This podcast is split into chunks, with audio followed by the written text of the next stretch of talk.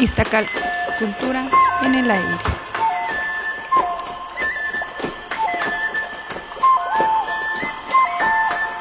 Noveno nivel, Chicunamictlán. Aquí el muerto debía atravesar las nueve aguas de Chiconahuapan, superando el obstáculo.